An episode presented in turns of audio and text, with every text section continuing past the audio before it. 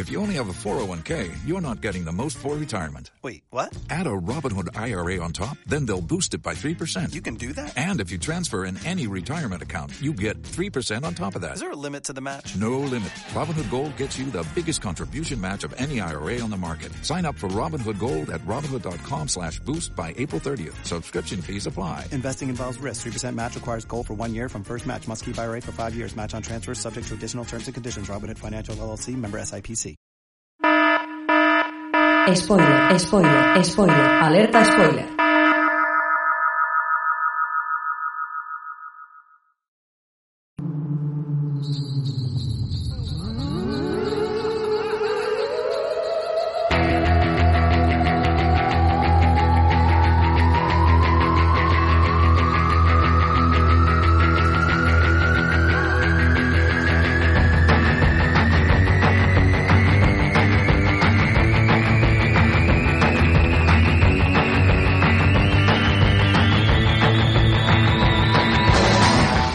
A todos, bienvenidos y bienvenidas al episodio 104 de Atmósfera Cero, el podcast sobre cine y series de género fantástico, terror y ciencia ficción.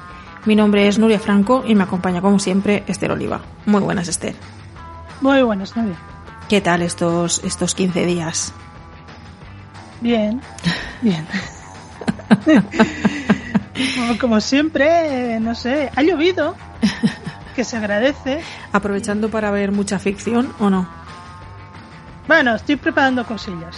Se nos viene, se nos viene un otoño muy, muy interesante, ¿no? Con muchas cosas. Yo no sé si vamos a tener tanto tiempo de todo. Eh, a ver, no sé. Pues ya, ya sacaremos tiempo a algún lado. Sí, sí, sí. Bueno, se hará lo que se pueda. Bueno, si te parece, podemos eh, eh, anunciar eh, el sumario de este, de este episodio.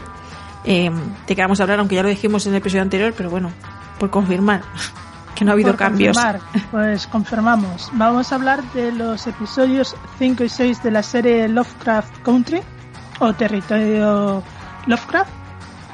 El 5 se titula Strange Case y el sexto se titula Meet Me in the Wood. Ujú. Muy bien, pues eh, si te parece, vamos a ello. Adelante.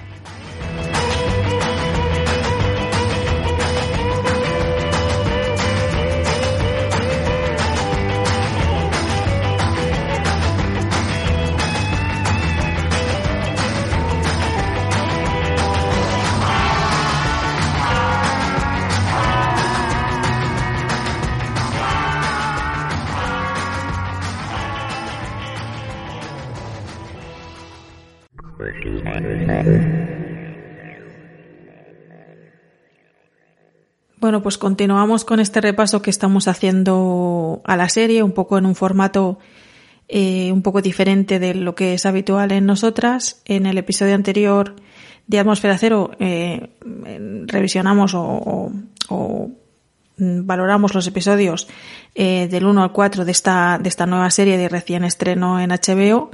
Y, para esta semana pues nos toca revisar el episodio 5 y 6, como ha comentado Esther en el, en el sumario, ya que vamos cada 15 días, pues más o menos serán dos episodios, si no hay cambios ni, ni nada por el estilo.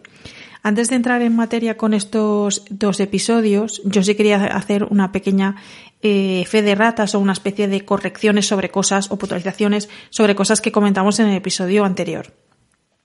Antes que nada, que no se me olvide avisar de que hablamos con spoilers, por supuesto, aunque seguramente Esther ya habrá puesto en la edición eh, el aviso de spoilers, pero por si acaso lo repito, hablamos con spoilers. Entonces, en referencia a las correcciones o puntualizaciones respecto al episodio anterior, eh, sobre el, el Green Book o esta guía mm, para eh, viajar eh, seguro para, para negros que comentamos en el episodio anterior. Y yo comenté que, que existían varias y no es cierto. De hecho, solo existía una, lo que ocurre que tenía diferentes nombres y a mí me llevó a confusión y pensé que existían diferentes. Entonces se la llamó eh, Green Book o se la llamó también eh, The Negro Motorist Green Book o The Negro Travelers Green Book o simplemente eh, Green Book. Era una guía editada anualmente por Víctor Hugo Green, imagino que por el, que por eso el, el, nombre de Green Book, aparte de que tenía una portada de color verde, eh, que era un, era cartero, y además era eh, aficionado a viajar y, le gustaba escribir sobre, sobre viajes. Entonces, eh, y efectivamente era, era, un hombre de color, con lo cual eh, se le ocurrió esta idea de, como a él le gustaba viajar, pues de escribir esta guía que fuese como una especie de, de guía de, de, de viajar seguro por, por Estados Unidos para la gente de color. En el caso de la serie, el tío George mm, lo que publica es como una versión ficticia de esta guía, que le han dado el nombre de Safe Negro eh, Travel, que sería, bueno, pues un poco una mezcla de, de, los diferentes títulos que tuvo la guía, pero en realidad hacen referencia a, a esa guía. Evidentemente, el tío George no es Víctor Hugo Green, con lo cual, pues es una, como una versión ficticia de, de esta guía. Esta guía eh, se publicó entre 1936 y 1966. Em, aparte de eso, también quería eh, comentar, eh, yo hice una mención a las ciudades de Noche Blanca, que fue uno de los de los momentos claves del primer episodio, ese encuentro que tuvieron con ese sheriff que les eh, invitaba amablemente a, abandonar la ciudad antes de la puesta de sol y yo comenté que no tenía muy claro si esto era real o no. Sí, eh, es real, eh, se llamaban Sundown Towns. Eh, no sé muy bien por qué en el, en el episodio tradujeron como Ciudad de Noche Blanca. No sé si es que eh, fue un tema de los subtítulos o realmente lo dijeron así. La verdad es que no recuerdo pero en todo caso eran eh, municipios o barrios eh, de Estados Unidos que eran solamente de blancos y que practicaban eh, una forma de segregación racial que consistía en excluir a los no blancos, porque así es como lo, lo denominaban, non-white, Em, a través de una combinación pues de leyes, ya comentamos las leyes de Jim Crow, ¿no? Que bueno, dependiendo del municipio, el estado y tal, pues cada uno hacía un poco sus leyes. Em, intimidación y eh, claramente violencia, que es algo que, que vemos eh, claramente en el episodio primero. Y el nombre de Sundown Towns viene dado por unos carteles que se solían poner y que advertían de que la gente de color non-white debían abandonar las ciudades al anochecer. Estas eran las dos puntualizaciones que yo quería hacer sobre el primer episodio, que fue un, episodio un poco aturullado porque mm. eran muchos episodios que queríamos comentar y había muchas cosas. Entonces, bueno, a ver si esta, esta entrega nos sale un poquito más calmada, ya que tenemos más tiempo para comentar eh, dos episodios. Bueno, pues si te parece empezamos con el primero, el episodio número 5, Strange Case. Mm, no sé qué te pareció a ti este episodio. Eh, a mí me, gustó. Es, eh, ciertamente es una mejoría respecto cuarto. Mejoría en el sentido en que parece que retoma lo que nos quieren explicar en esta serie, hmm. que es eh, las diferencias raciales de todos los problemas que habían en esos años 50, pero además haciéndolo con este filtro de, de acontecimientos sobrenaturales que se entremezclan por ahí en medio, que es una manera de explicarte lo mismo, pero de un, desde un punto de vista un poco diferente. Un poco como hacía mm, eh, Watchmen, la serie este año, que también había estos temas por ahí en medio, pero era una serie de superhéroes al fin y al cabo. Em, en este episodio se retoma una trama que se abrió en el episodio pasado, en el cuarto creo que fue, eh, que nosotros creo que no mencionamos o, mencionamos muy por encima o quizás nos olvidamos de mencionar, que es que eh, Ruby, la hermana de Letty, tiene un encuentro con William, este especie de, no sabemos muy bien qué, asistente de Cristina, ¿no? Y, tienen como un, tienen un encuentro que acaba en un encuentro eh, sexual. Retomamos esta historia. Entonces es curioso como es tanto este episodio como el siguiente aparta el foco de, de Atticus, que es el personaje principal, se supone, y el, y el que, y el que debería sustentar la trama principal, aparta el foco y, y, deja como esa trama como un, poco en segundo plano, como un poco secundaria, para centrarnos en esta trama de Ruby. No digo que que no vaya a tener que ver, porque seguramente todas estas cosas que nos están contando, aparte de, de hablarnos de estos temas que tú comentas, de alguna manera eh, quieren ponernos una especie de contexto bastante amplio por lo que parece para algún tipo, algún tipo de resolución que veremos al final de la serie. Espero. Pero me parecía curioso cómo eh, tanto este episodio como el siguiente apartan el focus de, de Atticus y lo centran en otros, en otros personajes, ¿no? Mm, sí, de hecho, eh, tanto Atticus como Letty o como el mismo Monrose. Eh, Monrose se había, había asesinado a la a ese ser que se encuentran, a esa Serena que se encuentra al final del episodio 4 y estos tres personajes que han sido el centro del episodio 4 aquí quedan relegados a un segundo casi tercer plano. Hmm. De hecho, eh, hay un poco de trama porque están intentando eh, traducir los papeles con esto el lenguaje de Adam. Y solo vemos que al final del episodio habrá el, link, que se dice, el enlace con el episodio siguiente. Pero de momento aquí lo que han puesto el foco en, es en Ruby, en lo que le pasa a ella a consecuencia de este encuentro con William y los otros han quedado como un poco, de momento esto lo dejamos aparcado. Ahora nos vamos a centrar en el tema, más que sobrenatural, nos vamos a centrar en el tema racial. Hmm. Aunque, aunque, claro, hay toques sobrenaturales porque, de hecho, este, todo este episodio no hubiera sido posible sin la magia de por medio. Porque la magia es lo que eh, facilita lo que le pase a Ruby y de esta manera, como descubrimos al final, lo que pasa con Cristina. Hmm. Que, esto no lo comentamos en el episodio. Yo creo que sí que lo, tú lo apuntaste, me pareció que tú lo apuntaste, no sé si, no sé si no, yo creo que tú me lo comentaste, no sé si lo recogimos en el episodio, eh, eh, sobre esa teoría de que eh, William podía ser Cristina, porque los dos tan rubios, creo que sí que lo comentaste, los dos rubios, tan rubios, tan blancos, y que además nunca se les ve juntos. Nunca se les ve juntos. Y de hecho hay una escena muy concreta, eh, no, no, sé si es en el episodio cuarto, en el que vemos a Cristina bajar del coche y entrar en un lugar y un poco así fuera de foco y después de ese mismo lugar salir William sin haberlo visto entrar. ¿No? Y entonces eso ya nos hace un poco sospechar. Aquí se confirma. La verdad es que la sospecha de que Cristina y William sean la misma persona es bastante, yo creo que bastante más acusada durante todo el episodio y luego al final pues ya confirmas lo que ya te venía sospechando, que efectivamente William y Cristina son la misma persona.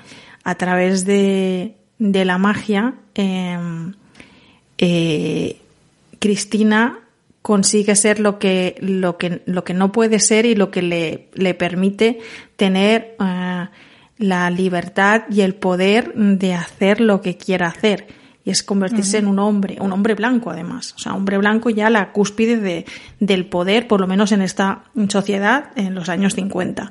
Y en el caso de, de Ruby, esa misma magia que le proporciona Cristina barra William, la, le permite convertirse durante un tiempo en una mujer blanca y experimentar lo que es eh, pues ser una mujer blanca y esa cierta libertad, ¿no? Y además es curioso cómo eh, eh, William o Cristina, no recuerdo ahora si era William o, Cristina quien lo comentaba, pero de lo que habla es de, de, que el poder, el poder al final es la libertad de poder hacer lo que tú quieras o lo que tú deseas, ¿no?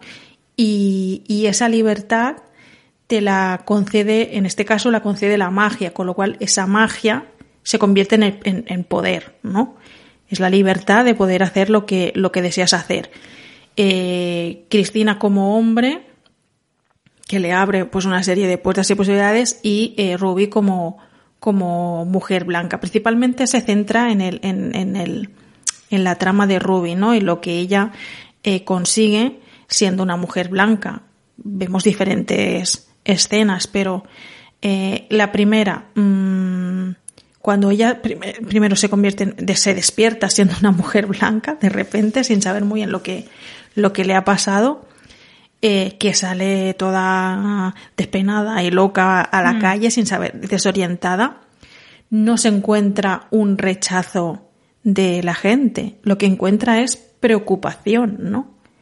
Que ella misma luego lo comenta, que, que, por primera vez experimentó lo que es que la gente se, se preocupe por ella en el sentido de que se preocupe por su bienestar y no se, y no se preocupen por ellos mismos ante su presencia, ¿no? Que hubiera sido de la manera contraria si, si, si ella hubiera salido de esa manera eh, siendo una, una mujer negra, ¿no? Luego vemos otra serie de cosas que yo incluso pensé, yo creo que además, aparte del hechizo este de cambiar de, de color, le ha dado un hechizo de glamour, porque de repente eh, experimenta una amabilidad en su entorno con la gente con la que se encuentra excesiva, ¿no? Que la invitan incluso a un helado así porque sí, o sea, no tiene ni que pagar en las tiendas. Entonces, yo creo que la magia ha ido un poquito más allá, porque por mucho que seas una mujer blanca, yo creo que, cada uno tiene que pagar lo suyo, digo yo, no sé, ¿no? Y, después, pues, el, el poder que le otorga, el poder realizar ese deseo que ella tiene, que es eh, trabajar en esas galerías comerciales en las que siempre había querido trabajar y además incluso haciendo una entrevista mmm, terriblemente pésima en la que ni siquiera se hablan de sus capacidades como trabajadora directamente simplemente por ser una mujer blanca y expresar una, una especie de entusiasmo excesivo por, por las galerías, ¿no? Consigue eh, un trabajo de jefa directamente. Uh -huh. O sea, ¿no? Eh, aún subrayando más ese poder que le otorga el, el, convertirse en una mujer blanca por unas horas. Sí, sí. Es, es eh, realmente había momentos en que parecía un poco exagerado. Sí. Yo no sé si está hecho así expresamente para marcar mucho más la diferencia, que podría ser, o es que este hechizo, este brebaje que se ha sacado William de la manga es realmente así, porque cuando tú lo ves a él, también está como rodeado de un aura de, no sé, como un imán, es como un imán. Mm. De hecho, cuando, cuando sale con sus compañeras, todas se quedan ahí mirándolo, que, bueno, también lo entiendo, ¿no? También lo entiendo. Pero yo creo que más que eso es que está. Se ha querido marcar mucho, mucho, hmm. mucho este hecho. Hmm. Que como mujer blanca tiene, o, o, o quizás mmm, no es que lo quieran marcar mucho, sino es como ella lo percibe. Hmm. Ahora percibe todo lo que tiene como mujer blanca que como mujer negra evidentemente nunca tendrá. Y es como que lo está exagerando todo mucho. Mucho. Hmm. Lo que ocurre es que también eh, ese poder y ese subidón que le da el, el convertirse en una mujer blanca y poder mm, simplemente tener el respeto de la gente, algo tan, tan obvio, ¿no? Tan, una cosa que damos tan por sentado, el, el respeto de la gente que no tiene siendo una, una mujer negra, eh, ella experimenta también, eh, es como una especie de arma de doble filo, ¿no? Porque aparte de ese poder de sentir esa libertad, eh, también ella acaba como pervertiendo un poco ese papel, ese rol y ese, y ese poder que le da, ¿no? Porque, eh, por un lado, mmm, en algunos momentos, aunque le, aunque al principio le, le, repugna la actitud del resto de las mujeres blancas con las que de repente se puede codear, ¿no? La actitud del desprecio con el que trata a, al resto de mujeres negras y en concreto a esa empleada de color, la única empleada de color que hay en las galerías, que ya la conocimos, eh, no recuerdo en qué episodio, pero bueno, eh, creo que fue en el tercero, no, no recuerdo. Eh, pues, eh, aunque al principio a ella le repugna eso, hay un momento en que casi comulga con esto, ¿no? Y al final ella acaba convirtiéndose también en una persona un poco eh, agresiva y un poco y un poco déspota contra con esta chica, precisamente por, por una perversión ¿no? del sistema en el que ella eh, quiere que, que, esa, que esa chica, al ser, por ser negra, ella entiende como que ella, esa chica, por ser negra y haber conseguido el trabajo que, que tiene, tiene como una especie de responsabilidad ¿no? hacia el resto de, de sus congéneres, ¿no? hacia el resto de, de, de gente de color que no tiene la posibilidad de, que no tiene la, posibilidad que ha tenido ella y que por lo tanto, tiene que, tiene que eh, ejercer la excelencia en su trabajo, ¿no?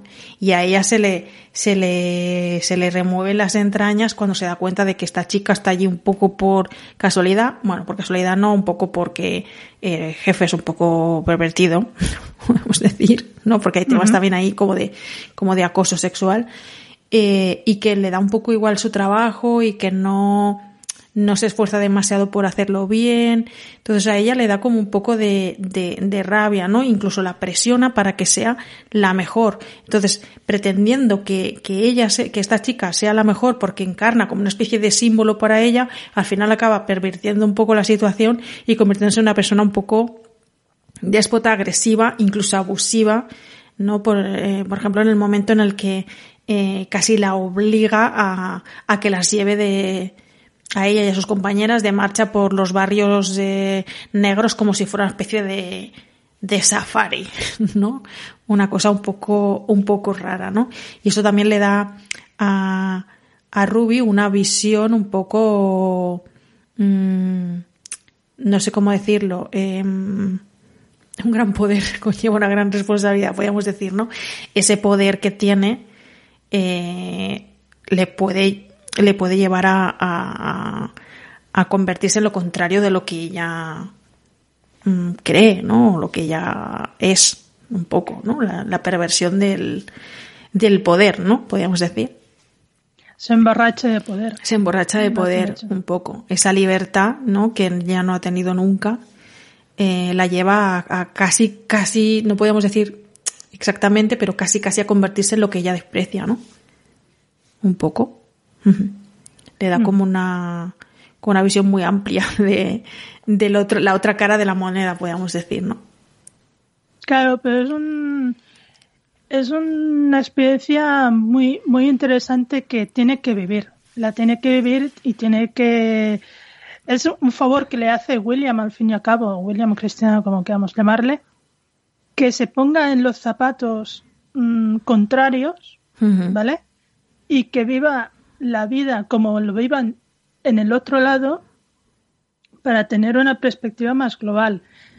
Lo que pasa es que queda tan emborrachada de este otro lado mm, que se le empieza a, a pegar todo lo malo que siempre ha visto en la gente blanca hmm. hacia sus personas. Y no es hasta que descubre que el jefe está abusando de, de su empleada que parece que vuelve a entrar en razón. Hmm, hmm. Y además, entonces, en ese, en ese momento es cuando ella eh, aprovecha esa herramienta que tiene, ¿no? Ese poder que le da ese, esa magia para, pues para hacer un poco de, de justicia, ¿no? Aunque sea un poco, un poco, no sé cómo decirlo, un poco violenta, ¿no?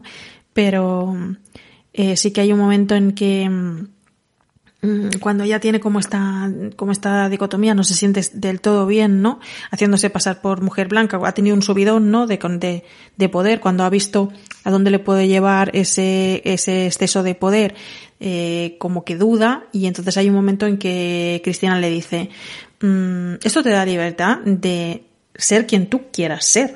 Al final la decisión es tuya. Y de hacer lo que tú eh, quieras. Tienes ese poder utilízalo como tú creas que es justo, ¿no? Y entonces ella es cuando decide, eh, pues salvajemente, vengar a, a, todas las mujeres eh, que hayan podido ser acosadas o abusadas por este por este jefe, ¿no? Pues produciéndose pues una escena bastante violenta en la que hay pues una una violación con zapato de tacón, podemos decir bastante sangrienta esta escena, ¿no? Claro, todo el episodio en sí es bastante sangriento, sangriento. Sí. Porque no se ahorran detalles a la hora de cuando se transforman, tanto el uno como la otra. Sí, pero bueno. Yo, creo que eso además está hecho un poco a propósito, ¿no? Podían haber hecho otro tipo de otro tipo de efecto, otro tipo de transformación, ¿no? Me tomo un, una pócima y, y, de repente cambia mi apariencia, ¿no? Pero no es muy físico, es muy mm. visceral, o sea, eh, cuando se convierte en una mujer blanca y, vuelve a ser negra, eh, eh, se deshace, se deshace toda su, toda su apariencia blanca, se deshace, ¿no? En, se deshace en, en, carne, en piel y en sangre para salir de dentro, ¿no? Como si fuese una especie de, de transformación de una mariposa, pero mucho más gore, ¿no? Un poco. Sí. Y yo creo que eso está, está hecho un poco a, a, a propósito, ¿no? Para, para poner el foco en el, en el tipo de transformación que es, yo creo. Sí, sí, sí, totalmente. Bueno, y, y un poco eh, paralelamente o tangencialmente, pues tocamos el tema de, de del sexismo y, y el machismo, ¿no? Un par, una- eh, por parte, por una parte con Cristina y, y cuando vemos que se transforma en William, que ya hemos comentado, que es la herramienta que ella tiene para poder acceder a, al- a, a un poder o unos privilegios que no tiene como mujer, por mucho que sea una mujer blanca, y luego con este, esta, precisamente esta, esta venganza que ejerce Ruby, ¿no? Con el tema de, de simplemente porque, porque eres un hombre y estás en una posición, situación de poder, pues se produce un abuso de poder hacia aquellas personas que están un poco, eh, que podrían estar en una situación mm, de desventaja, podríamos decir, ¿no? Como es en esta época, en los años 50, ¿no? que intenta hacer como una especie de paralelismo, ¿no? Entre la segregación racial y este y este machismo, porque al final siguen siendo pues abusos de poder de una de una gente que está en una situación privilegiada contra una gente que está en una situación de, de desventaja, ¿no? Esta especie de paralelismo que ya lo vimos, creo que fue en el segundo episodio, que se, intent- que se intentó hacer y que Atticus dijo, bueno, sí, vale, lo que tú quieras, pero al final soy un hombre negro, ¿no? sigo Sí, estando, sí. sigo estando en desventaja. Un poco intentando establecer un paralelismo que no sé si podría ser eh, equivalente, ¿eh? pero bueno, hay una, hay como una línea de conexión ahí, podríamos decir, ¿no? Sí, sí. Pero es cierto que, en definitiva, este episodio te está explicando lo, más o menos lo mismo, cada uno en su categoría, porque una cosa es el racismo y otra es el sexismo, pero te lo está explicando en paralelo y como estos dos personajes utilizan los mismos métodos. Hmm. Utilizan el poder, pues para, Exacto. para el poder que les da la magia para revertir esa, esa situación. Al final, eh, es lo que estamos hablando eh, en los dos casos es de un abuso de poder. Y, Sí. y ya está, ¿no? Y de una situación, eh, pues, eh, pues de desventaja de, de algunas, de, de algunas personas, ¿no? Por el privilegio de, por los privilegios de otras. Bueno, básicamente el episodio se, se centra mm, bastante en, en ese tema, ¿no? Es de lo que quiere hacer eh, incidencia, ¿no? Como tú comentabas al principio. Em, tenemos algunas otras cosas, algunas otras escenas, algunas otras eh, situaciones que nos dejan ahí como una especie de semillitas o camino de, de miguitas de pan, imagino que para, para cosas que, que en algún otro momento acabarán eh, desarrollando. ¿no? Por ejemplo, vemos una conexión con, con el sheriff que ya vimos en, en el episodio, creo que fue el episodio 3, ahora no recuerdo si es el 3 o el 4, bueno, ese sheriff que detuvo a Letty, que además sabemos que está también en esta logia y tal, que parece ser que es alguien con un poder eh, importante que está intentando también acceder a esas páginas de ese diario escrito en la lengua de Adán e intentar eh, también pues acceder antes que nadie a eso y que es por lo tanto es, rival directo de, de de Cristina, ¿no? Podemos decir Cristina uh, William y, y vemos cómo ella utiliza a Ruby para intentar debilitar a ese rival. ¿Cómo? Bueno, pues no sabemos muy bien cómo. Mm, le da un objeto para que lo coloque en el despacho y no sabemos muy bien eh, de qué se trata eso. No sabemos eh, seguramente algún tipo de magia negra o alguna cosa Es así. posible. Una runa de poder. No sabemos. sabe, No, no su- imagino sabemos. que es algo que a lo mejor más adelante mm, nos explican un poco más. Es posible. Y ahí vemos Como- un... Perdona. No, que iba a decir, como también nos tiene que explicar por qué el sheriff tiene el torso de un hombre negro. A eso iba, eh, que tú lo has anotado en el Vale. guion. A mí no me quedó muy claro. Yo veía eh, como aquellos trozos de piel oscura y no sabía de, ¿está quemado? está remachado como si fuera Frankenstein. ¿Qué pasa aquí? Yo no sé si es que era, es que es así él, o es que se lo había enganchado en el cuerpo, o qué. Yo entiendo que sí, que si nos muestran esto es porque nos quieren explicar algo en algún momento. Mm. No sé muy bien qué. No sé muy bien qué, pero pero nos quieren explicar algo en, en, ese momento, en algún momento sobre esto. Así que tenemos ahí esa, esa otra semilla plantada, una futura rivalidad, enfrentamiento entre Cristina y, y algunos miembros de la logia, en concreto este sheriff, pero no sabemos, algunos otros rivales que pueda tener, porque yo creo que al final Cristina lo que quiere es mm, dirigir la logia, un poco, no sé, no lo tengo muy claro. Yo creo que ella tampoco lo ha dejado claro en ningún momento. Bueno, tener un lugar, eh, ahora ella mismo, eh, ahora mismo ya no puede pertenecer a la logia porque es una mujer, ya está. Entonces Sí, ella quiere pero- su, quiere un lugar en la logia. Eh, eh, por ejemplo, cuando le pide este favor a Ruby, ella le dice que lo que está buscando es, eh, es por William, porque William se quiere vengar porque lo, lo dieron por muerto. Y él es el legítimo heredero. Pero bueno, no eh, sé William es ella, o sea que no sé. Ya, pero como ella es mujer, si es William, que es hombre, lo tiene más fácil. Sí, sí, claro, claro, por eso se, por eso se produce esa transformación, eso está claro. Eso está claro. Bueno, y como trama un poco secundaria o no, en segundo plano, está la trama de, mm, de Atticus y Leti. Para mí, eh, bueno, eh, para no, imagino que está ahí para no perder el, como, como mueve tanto el foco en este episodio, im- imagino que está ahí para no perder el hilo de lo que realmente nos querrán contar en algún momento, entiendo. Eh, lo que ocurre que hay algunas cosas que están como muy torpemente resueltas. Porque cuando mm, Letty y, y Atticus se encaran a Monrose para preguntarle por eh, esta sirena eh, que habían, eh, esta mujer que habían rescatado en el episodio anterior, que les iba a ayudar a traducir las, las, la- las, los- las hojas del diario de, de la, la lengua de Adán, mm, eh, él les dice que la, que, las ha, que la ha dejado ir y que ha destruido las hojas, creo, sí, que ha destruido las hojas. Y, y luego un poco más adelante vemos que Atticus le dice a Leti, no, o sea, no, o sea, la ha destruido las hojas, sí, pero no la ha dejado ir, la ha matado. ¿Cómo lo sabe? Lo, lo resuelve muy, muy torpemente, rápidamente él asume que la ha matado y ya está. ¿Por qué? ¿Tiene un conocimiento, sabe algo que nosotros no sabemos? Mm, A mí no me quedó para nada claro. Sí que el episodio juega con esto que explica Atticus, que su padre es muy violento, que le pegaba y que no sé qué, y que no, no quiere heredar esto, estas tendencias violentas, que hay un momento que hasta Letty le dice que tiene miedo de él. Porque, a ver, lo primero que vemos de Atticus es que le pega una paliza a su padre. Así por las buenas. Bueno, por las buenas.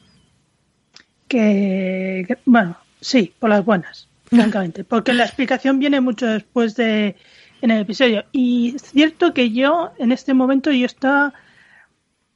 Me quedé, cuando él da la explicación, no, es que la mató, y yo me quedé, a ver, o yo me he perdido alguna escena del principio del episodio No. en que él lo descubre, No. esto está muy mal explicado. Está bastante mal explicado. Yo creo que simplemente lo asume sin dar mucha más explicación. Por eso digo que me parece que está un poco torpemente resuelto. Que esta, que, que la- esta, esta trama, que teóricamente es la principal, que es la trama de Atticus y su relación con este diario, su relación con esta logia y su origen misterioso y todo eso, está como en segundo plano. Eh, en este, además, incluso como un hilo, una especie de hilo para no dejar ir del todo la trama, y hay cosas que están un poco eh, torpemente resueltas, como esto, ¿no? Como el caso de que él de- deduce que, que su padre ha matado a, a esta mujer, a Yahima, sin, sin más, ¿no? Co- Cosa que nosotros hemos visto, pero que no sabemos cómo él llega hasta, a esta conclusión. Tenemos también el desarrollo o la evolución de la historia de amor entre Letty y Atticus. A mí toda esta parte me pareció totalmente superflua. Quiero decir, incluso me pareció, eh, me pareció el meter una escena de sexo porque sí. Un poco. Quiero decir, no me sobró la escena de, de sexo con, de Ruby con William en el episodio anterior. Y, y no me sobra tampoco la escena de sexo, aunque tampoco hacía falta que fuera tan explícita, en, con, en The Monrose con, con, con otro personaje que ahora iremos. Pero esta, esta escena de, ¿no? Toda esta escena de ellos en, en plan eh, afianzando su historia de amor, una historia de amor que no, que ha empezado fatal y que yo no le veo ningún tipo de, de, de recorrido, eh, me pareció un poco forzada. No sé si a ti te pasó lo mismo. Sí, y sobre todo después cuando ves el siguiente episodio mm, te das cuenta de que... Ya, de que no tiene mucho ver. sentido, ¿no? No sé. No sé, no sé qué amor exactamente. A ver, que habrá, pero es más un aquí, aquí te pillo, aquí te mato que otra cosa. Bueno, no, sí que hay un enamoramiento por parte de Leti con Por Atticus, parte de Leti. pero tal y como fue el primer encuentro mm, entre ellos, ¿no? Eh, estos, estos, la serie de desencuentros que han ido teniendo, no sé, me, me, me pareció un poco que salía un poco de, de la nada, ¿no? Por el punto de, Sí. por el, por el punto en el que lo habían dejado en los episodios anteriores, ¿eh? Me pareció un poco forzado y además incluso demasiado extenso para lo que aporta la historia, pero bueno, ahí está. Escena de sexo Es HBO, y, es y- escena de sexo y, y retomar la historia de amor de, de Letty y Atticus. Y luego tenemos un poco una trama también un poco secundaria, que es la trama de Monrose, en el que aquella sospecha que incluso algún personaje mm, mencionó en el último episodio, creo que fue en el cuarto, sobre si Monrose era homosexual, porque tenía como una relación muy, muy cercana con alguien en el museo, eh, se confirma aquí. Sí, es así. De hecho, creo que es un poco lo que justifica, entre comillas, eh, la, la actitud del padre de, de Monrose con Monrose, que recordemos que su padre era, pues, les, les pegaba, les pegaba palizas y fue especialmente duro con Monrose. Sí. Llegamos a deducir que seguramente era precisamente por su orientación sexual y porque lo veía demasiado amanerado, ¿no? Otra. Eh, y aquí hablamos de otro tipo de discriminación. Entonces, ¿no? Tenemos la discriminación por género, tenemos la discriminación por raza y tenemos la, discriminación por orientación sexual. No nos dejamos casi ninguna discriminación en este, en este episodio. Las tocamos un poco todas, ¿no? Y nos habla pues un poco de, la- de esa historia de, de Monrose quizás explica también un poco ese carácter que tiene porque como a él desde niño su padre le pegaba palizas precisamente por esto eh, la sociedad tampoco ayuda no menos en los años 50 no a, a- a aceptar la homosexualidad además con el agravante homo- homosexual y, y- y- y negro no que aún es peor, ¿no? Es como un, como un agravante más, ¿no? A la situación, pues puede explicar un poco ese carácter que, que él tiene, ¿no? Porque él tampoco, eh, por como, ha- por como lo ha vivido, tampoco como que no se acepta a sí mismo. Y lo que vemos en este episodio, de alguna manera quizás también un poco forzada, porque no sé muy bien qué aporta la trama, es como él eh, pues va en busca de, de su amante un poco para buscar, no sé, consuelo, que ese encuentro es bastante violento, un poco reflejo también de, del, del carácter que él tiene y, y cómo él vive su sexualidad, imagino. Le vemos allí además con eh, su amante no tiene nada que ver con él, o sea, es una persona que además se transviste y, y está con, convive con otras personas que, también se transvisten y que además trabajan en una especie como de espectáculo de transvestismo y tal. Y vemos como él al principio está allí pasando un tiempo y un poco como haciéndose pequeño en un rincón, ¿no? Sin querer mm, integrarse para nada en, en todo eso porque él siente que es algo que no, que no está bien. En el fondo él siente que no, que no encaja ahí, ¿no? Y como al final del episodio, con ese baile, ese número musical y tal, y que él se deja ir, es un poco como, eh, no sé, como la aceptación, ¿no? De, de por fin, de su, de su orientación sexual, ¿no? Y de su condición. Mm, bien, vale, de acuerdo. Pero me sigue pareciendo un poco forzado y tampoco sé muy bien lo que aporta al, al episodio, no lo sé. No sé si tú lo ves así o, o qué, ¿no? Yo tengo la sensación de que hay algunas cosas así metidas un poco con calzador, que están como desequilibradas porque hay mucho peso en la historia de Ruby, pero menos en esta historia de Monros. No, no tienen los mismos pesos como para, ¿no? para poder eh, valorarlas de la misma manera y, y, determinar que, que, tienen realmente un aporte importante a la trama, no sé. A ver, eh, no digo que la trama no sea importante, pero a mí esta trama de Monrose Mm, si esto no va a llegar a algo en un futuro, que haya un poco más de desarrollo, mm, se me hace como que está metida para, y que no se me entienda mal, para rellenar episodio. Porque hmm. hay, hay tanto el peso de la trama de Ruby, de la trama de Cristina, es tanto el peso de esta trama que, bueno, ya lo he dicho al principio, que tanto la trama esta de Monrose como la trama de, de Atticus y Letty eh, son tan secundarias que casi están ahí como una anécdota, hmm. ¿vale? Mm, vale que, por ejemplo, la trama de Monrose está muy bien porque te explica un aspecto de este personaje que hasta ahora prácticamente no sabíamos nada. Aparte de lo que habíamos visto que él hacía en el episodio, de él no sabíamos prácticamente nada. En alguna conversación con, con el tío George, quizá referencias que hace su hijo, pero ya sabemos que las referencias que hace su hijo nunca son buenas. Y aquí lo conocemos un poco más y lo que hay detrás de este personaje. Pero yo quiero que esto me lleve a algo más y algo que tenga un poco más de peso. Claro, es, lo, es, lo, que tengo yo la sensación con esta serie así en, en, en, en general, ¿no? Que, que un poco eh, no sabe equilibrar las tramas. Me da la sensación. Y entonces parece como que la serie vaya dando mandazos. Ahora te explico esto, ahora te explico aquello y no sabes realmente hacia dónde te hacia dónde te quiere llevar y hacia dónde te encamina la, la serie.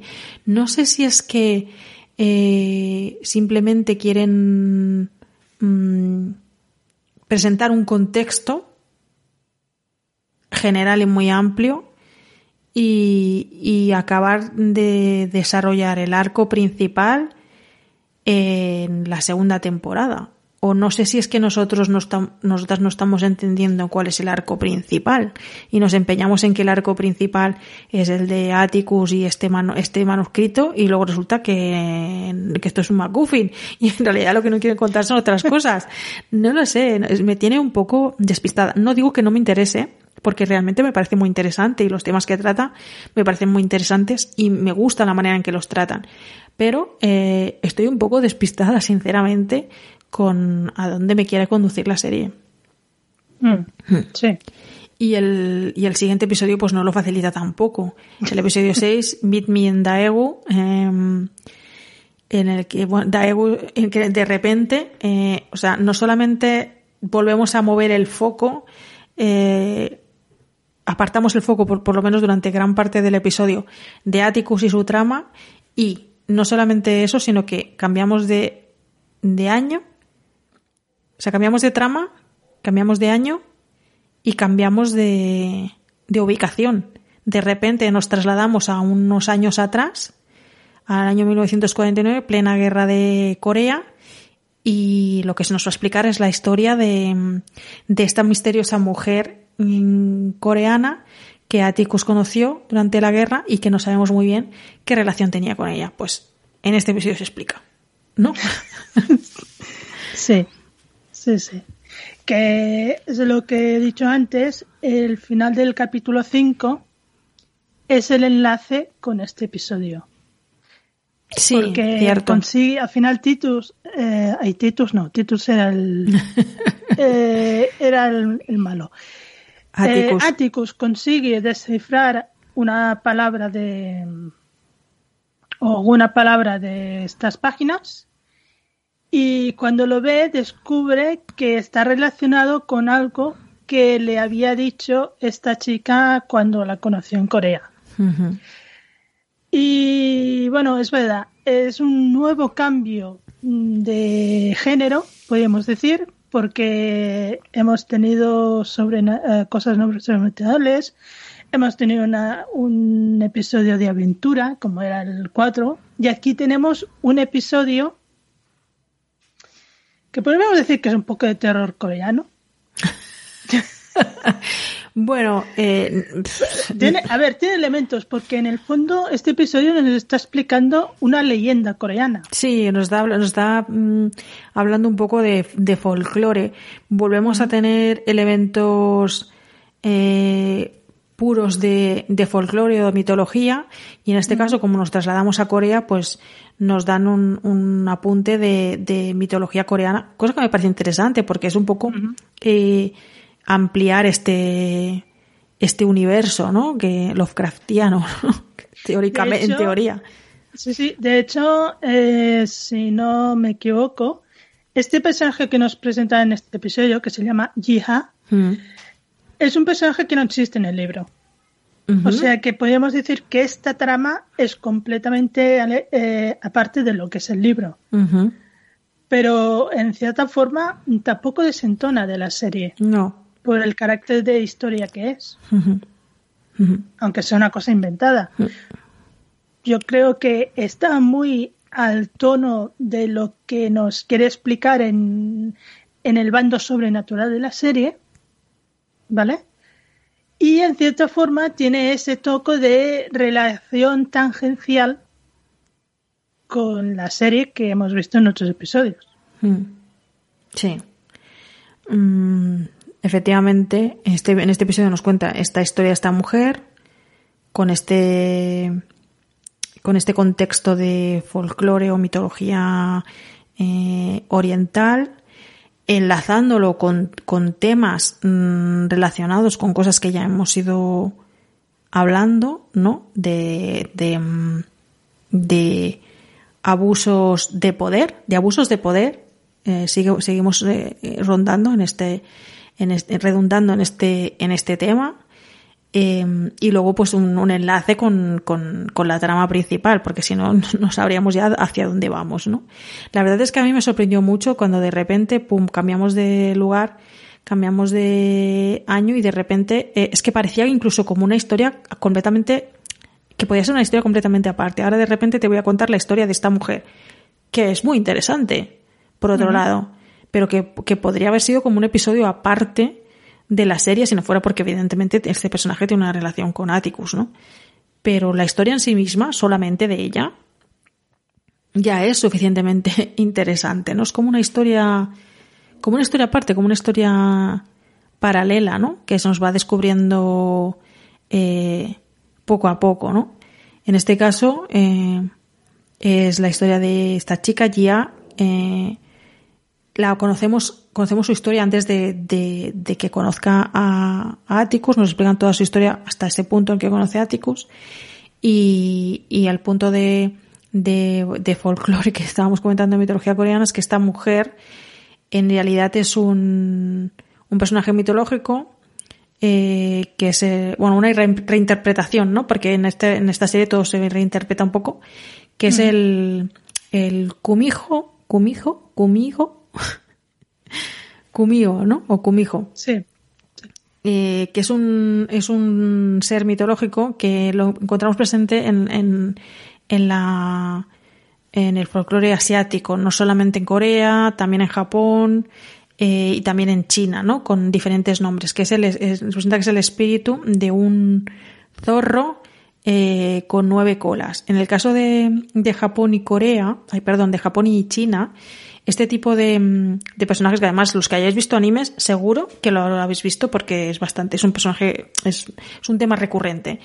En, tanto en China como en Japón, eh, la, eh, la alineación de estos personajes es un poco ambigua. Lo mismo pueden ser buenos que pueden ser malos. En algunos casos se les considera seres espíritus malvados y en otros casos no. Y es un poco como ambiguo, ¿no? En el caso de la mitología coreana eh, son seres malvados, o sea, son como una especie de, de demonios, ¿no? Eh, que además pueden, tienen la capacidad de, de transformarse en una mujer eh, hermosa eh, que eh, tiene querencia pues por atraer eh, hombres pues para comérselos, para comérselos a ellos o sus hígados, dependiendo un poco de, o el corazón, dependiendo un poco del, del cuento. Y en este caso, la existencia de este, de este ser se justifica porque Gia y, y, su madre buscaron en un momento determinado Mm, protección de un, de un hombre. Mm, al parecer, la madre de Gia tuvo a Gia fuera de, del matrimonio, ¿no? Una especie de hija legítima y pues tenía una especie de, de pues esto supongo que es que en aquella época pues era bastante eh, mm, desprestigio. Buscan la protección de, de, un hombre que les devuelva pues esa, esa ese prestigio esa eh, reputación decente un poco y, resulta que este hombre eh, abusa de, de Gia. Yo entiendo que cuando era pequeña. Entiendo que cuando era pequeña. A la madre de Gia no se le ocurre otra cosa que invocar a un, a un demonio para que posea a su hija y eh, tome venganza. ¿Qué ocurre? Que después deshacerse de esto pues es, es complicado y es un poco la maldición que tiene eh, Gia, que es un, es un demonio y al parecer necesita eh, devorar eh, 100 almas para volver a ser humana. Y un poco es esta dicotomía que además tiene este personaje, porque por un lado es un demonio que devora almas y, mata hombres, y por otro lado es enfermera de guerra y salva vidas, ¿no? Es un poco. Es un poco la dicotomía que tiene, que tiene este personaje, ¿no? Que a mí me pareció bastante, bastante curiosa. Mm. Sí, sí. Es también muy curioso que es muy interesante este personaje porque cada vez que eh, absorbe un nombre, lo que hace es absorber también sus recuerdos. Mm, sí, los recuerdos de toda la vida, ¿no? Exacto, de toda la vida. Y por ejemplo, hay muchas conversaciones con su madre en que ella le pregunta cosas porque no lo entiende, porque es un demonio y no entiende nada. Y claro, ella tiene los recuerdos de su padre o de de la los, los padres de la de la de Gia, la humana. Y claro, ella como no sabe interpretar, ella interpreta lo que sentía su, o lo que recuerda a su padre sobre ella de una, una manera diferente de lo que le explica su madre, ¿no? Hmm. Y es un poco, eh, por eso su madre siempre le está diciendo que es un monstruo y que no entiende los sentimientos hmm. y no sé qué. Y claro, se produce, se produce ese momento en que mm, vemos que cuando es mayor parece que ha empezado a entender cómo funcionan los sentimientos humanos, porque tiene una mejor amiga. Eh, mm, conoce a Atticus y lo primero que siente por él es desprecio y odio, pero vemos que después esa, esa relación se va transformando en otra cosa. Hmm. Es una persona que es capaz de ir al cine y disfrutar de una película, cosa que, a ver, en un demonio no sé si nos lo podemos imaginar. O sea, que es un demonio, pero que ha aprendido mm, de tanto tiempo que está ha estado en el mundo humano, ha aprendido como, o sea, ha impaltado un poco de, de la, los sentimientos humanos y de la forma de ser. Bueno, a ver, es que para mí es, un poco incluso más complicado que todo eso, ¿no? Lo que intenta explicar el episodio, porque por un lado tenemos a Gia, que es un, es un monstruo sin poder evitar serlo, aparentemente no puede evitar serlo porque es lo que es lo que es y sin embargo cuando conoce a Atticus encuentra la motivación y el poder suficiente eh, o la capacidad de la fuerza de voluntad suficiente dentro de ella como para contener esa naturaleza monstruosa y, y, ser más humana y encontrar esa vía de escape en Atticus. Y por otro lado, Atticus, que teóricamente se eh, alista a la guerra de, Corea para huir de una serie de situaciones em, abusivas que él, está, que él estaba sufriendo en, en su país y, de repente se, se convierte en, en todo eso porque eh, la guerra le lleva a eh, ser igual de, de, mm, abusivo eh, con, con, otros, con otras razas como por ejemplo la asiática, ¿no? Y con otras ideologías además, porque además aquí también tenemos una discriminación por, por ideas políticas, que, que no nos dejamos ninguna discriminación, ¿no? Porque vemos aquí como eh, la guerra es contra eh, los comunistas, ¿no? Podríamos decir. Eh, y, y, esos soldados americanos que están allí en Corea, pues, eh, pues, mm, y los propios y los propios eh, coreanos también, ¿eh? Es decir, cualquiera que encontrasen que tuviera ideas comunistas podía ser linchado en medio de la calle como de, en de manera efectiva y visualmente clara se ocurre en el, en el, en el episodio.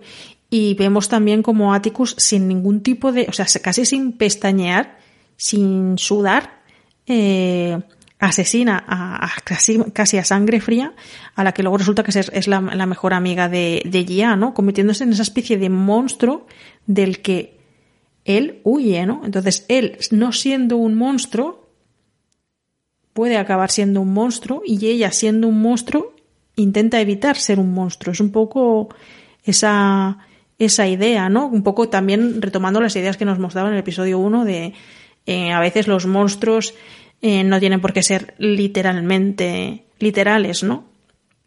Pueden ser mm, ideas o actitudes o acciones, ¿no? La monstruosidad a veces está eh, un poco en el, en el interior, no hace falta que seas un monstruo de manera literal.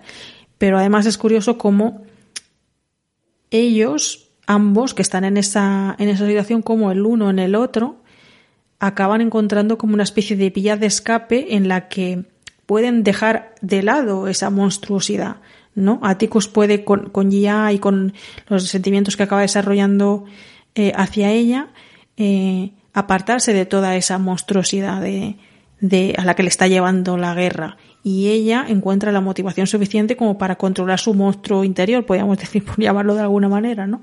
Como ambos se encuentran como una especie de, de refugio eh, el uno en el otro, ¿no? yo por lo menos me, pareció entenderlo así, que era un poco esto. Sí, sí, sí que al final lo que les une acaba siendo su amor por la ficción, que también es curioso, ¿no? Porque por un lado Atticus pues se refugia en los libros, ¿no? Para huir un poco de, de la realidad, ya lo hemos comentado, sobre todo pues sus historias de aventuras. En este caso vemos como también acarrea consigo la, el libro del Conde de Montecristo y en el caso de, de Gia, ella se refugia en las películas y principalmente en las películas de Judy Garland, ¿no? Podemos decir. Sí, sí el, la ficción acaba siendo un poco la vía de escape de los dos y esa ese amor por la ficción es lo que les une y es lo que les ayuda a encontrar esa especie de refugio en uno en el otro un poco. Mm. Sí, es eso. Y nada, como conclusión de este episodio, aparte de que nos quiere explicar todo esto, sí es cierto es cierto que tiene un poco más de enlace con la trama, vamos a decir general, que no creo, que al final nos van a sorprender y no va a ser eso, pero con la trama de, de Atticus y, el lenguaje de Adán y todo eso. Y es que en el último encuentro que tienen, eh, ya no puede retener a su monstruo interior, es decir, empiezan a salir los tentáculos. Bueno, las colas, que parecen tentáculos, pero son colas. son, son, las colas del, del, zorro, efectivamente. Lo que pasa es que le salen de todas partes, ¿no? De los ojos, de las orejas, en fin, de todos los orificios no, no, del cuerpo. de dónde salen. Pero, Hay alguna escena un poco que a mí me recordaba un poco a Uri, Urotsukidoju. Sí, sí. Es un poco así. Eh, o sea, quien haya visto porno en Tai, sí, eso, eso, eso. es un poco eso. Eso.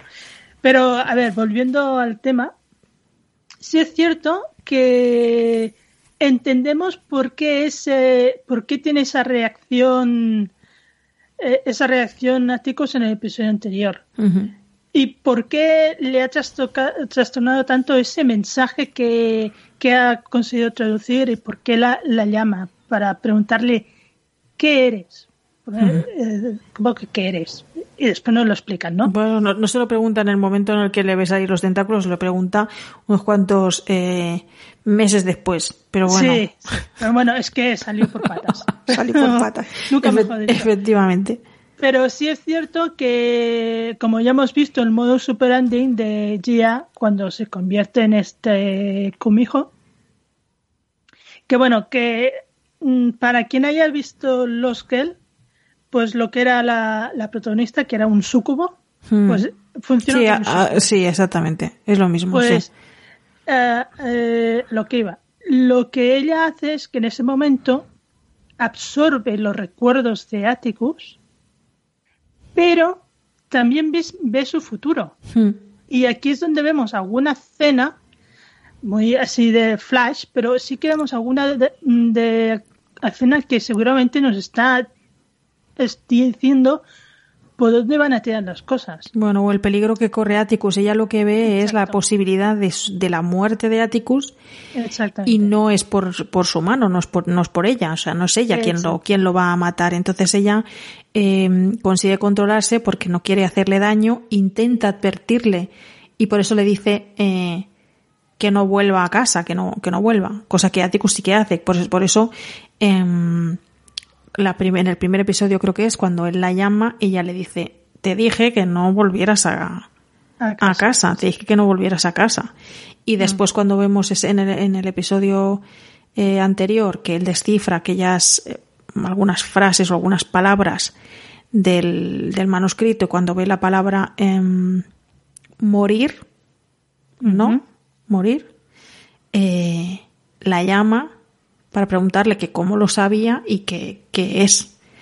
Es aquí, la, es aquí donde tenemos la, la conexión, ¿no? Un poco con la, con la trama, con la trama principal, ¿no? Como decía otro episodio en el que de repente se aparta el foco de Atticus, pero luego eh, tiene algún tipo de relación. Por eso en- en- quiero entender que estos episodios lo que están intentando es precisamente eso, lo que comentaba, plantear un contexto que nos tiene que llevar a explicarnos algo o nos tiene que llevar a, imagino que en los siguientes episodios a, a sí, algún tipo de, de trama más concreta, ¿no? Porque es como que estamos explicando cosas un poco relacionadas tangenciales, ¿no? De paso, tocamos una serie de temas que nos interesa eh, tocar, ¿no? Y, y, y luego, pues vamos a lo que imagino que debe ser lo principal, ¿no? A ver, sí.